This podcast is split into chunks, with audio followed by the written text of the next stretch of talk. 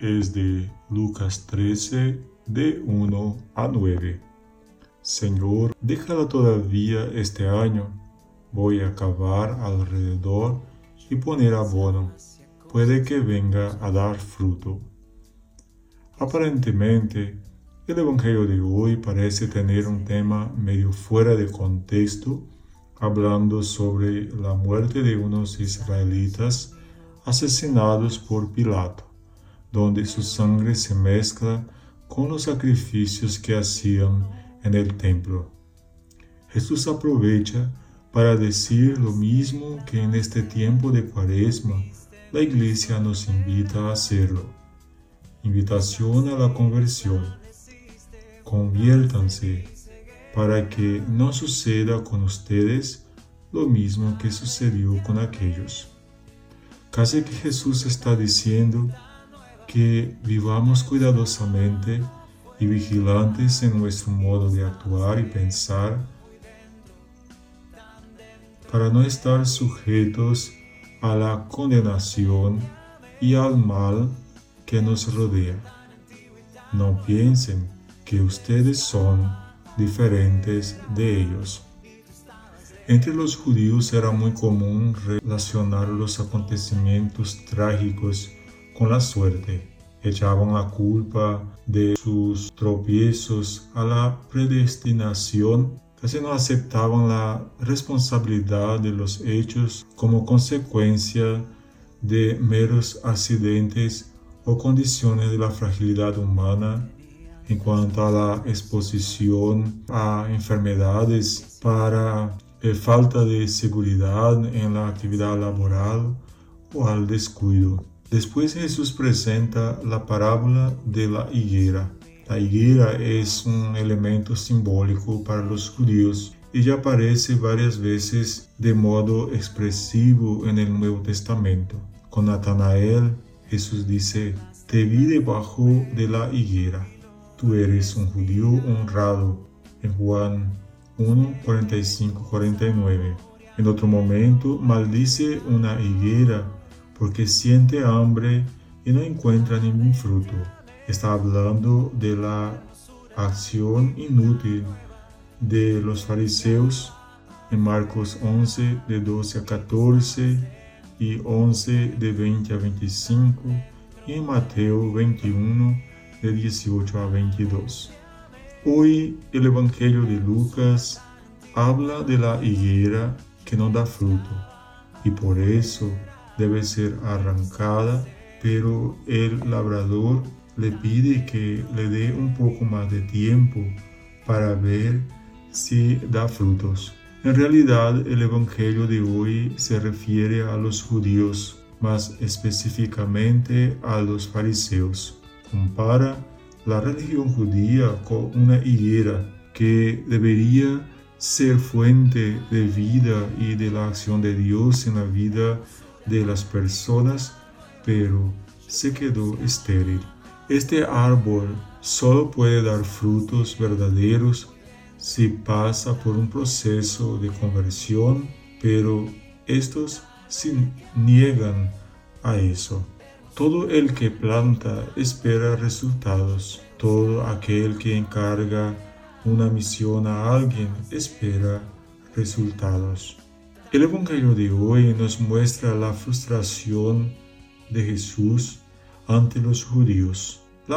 las multitudes que lo siguen son fruto de un deseo de cambio, un deseo de que Dios los vea, los cuide, los escuche pero el Dios que los judíos predicaban estaba hecho de prohibiciones, aceptación del sufrimiento, muchas normas y leyes, sumisión, etc. El Dios de Jesús es misericordioso que invita a la conversión.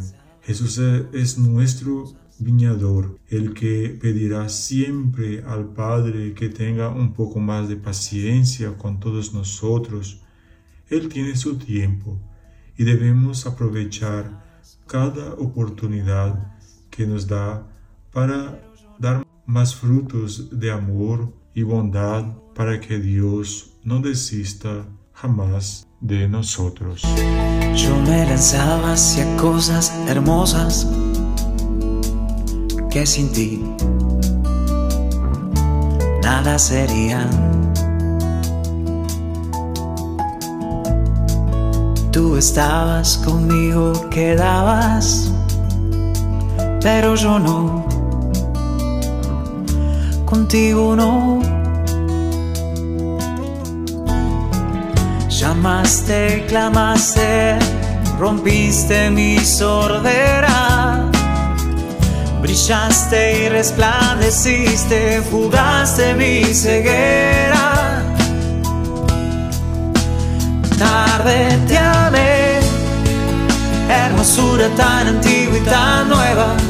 Yo te buscaba afuera y tú estabas dentro, muy dentro, tan dentro de mí. Tarde te amé, hermosura tan antigua y tan nueva. Yo te buscaba afuera y tú estabas dentro, muy dentro,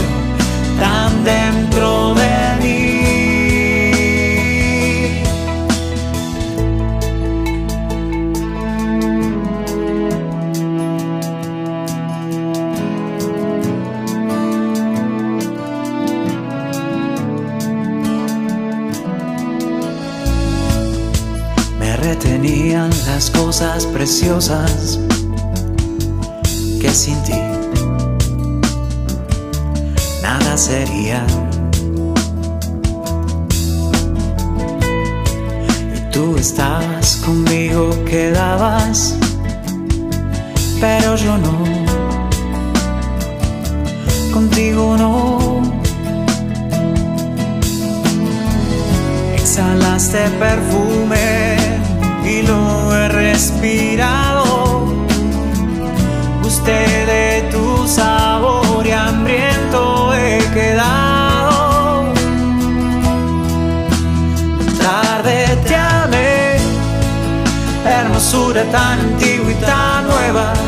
Yo te buscaba afuera y tú estabas dentro,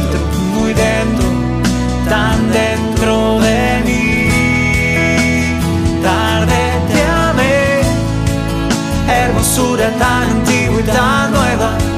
Yo te buscaba afuera y tú estabas dentro,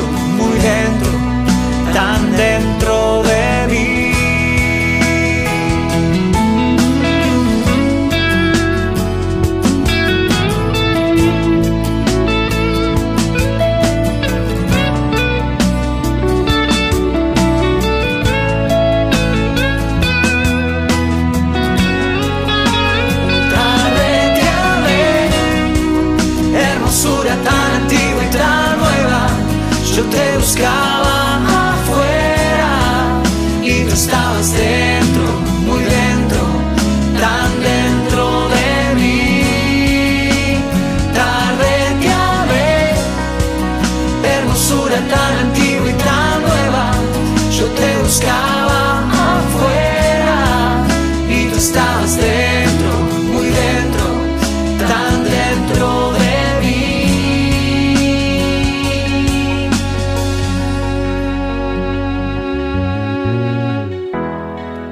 Me tocaste y abracé tu paz.